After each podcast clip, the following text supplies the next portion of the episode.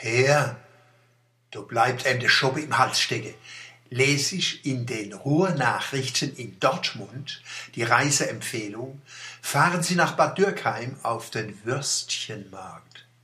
Würstchenmarkt? Geht's noch? Haben wir 600 Jahre Fässer auf den Waschmarkt gerollt, aufs Schubkergel gekippt, der Wein aus dem Fass raus und dann ganz langsam in uns neu laufen lassen, dass man uns heit kommt mit dem Würstchenmarkt.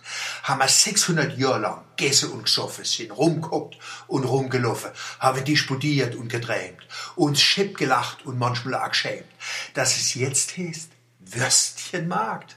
Wir Feier gezogen und Wei, Geleriebe und Krummbeere, Zwiebel und Knoblauch, Käste und Mirabelle, Quetsche und Schattenmarelle. Haben wir Hinkel, Gänz und Sei gefiedert, dass so ein Sauschwob, so ein Westfälischer, sagt Würstchenmarkt.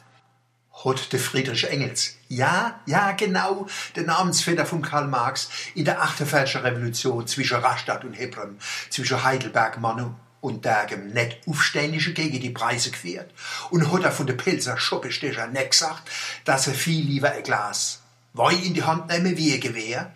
Dann kommt so ein hergelaufen, ein hergelaufen und sagt Würstchenmarkt. Mir wiss es besser. Net Würstchenmarkt. Es heißt Wurstmarkt. Und auch das ist ein Pseudonym. Der wahre von unserem Fest in Dagen ist Dostmarkt. Aber wenn der Lackel in Dortmund es erfährt, schickt er nächstes Jahr die Leute auf den Bad Dürkheimer Dürstchenmarkt. Dort dabei kennen wir im Bereich Essen und Trinken gar keine Verkleinerungsformen. Wir sagen Bibel und Männel, Mädel und Bännel, Säbel und Debbel, Schussel und Dussel, Odel und Lodel, Hudel und Nudel. Aber niemals Würstchen und Dürstchen. Vielleicht hat es aber auch so ein Rechtschreibprogramm geschrieben. Die Programme sind oft so zart beseitigt, dass bei Wascht und Dost, bei Rotz und Wasser die Sicherung ausfliegt. Dann steht du Würstchenmarkt.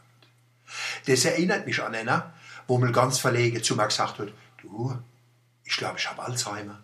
Ich schreibe in meinen Computer, die Gedanken sind frei. Und wenn ich auf den Bildschirm gucke, steht da, die Gedanken sind Freitag. Ich gedreht und gesagt, das ist ein Rechtschreibprogramm, das korrigiert automatisch.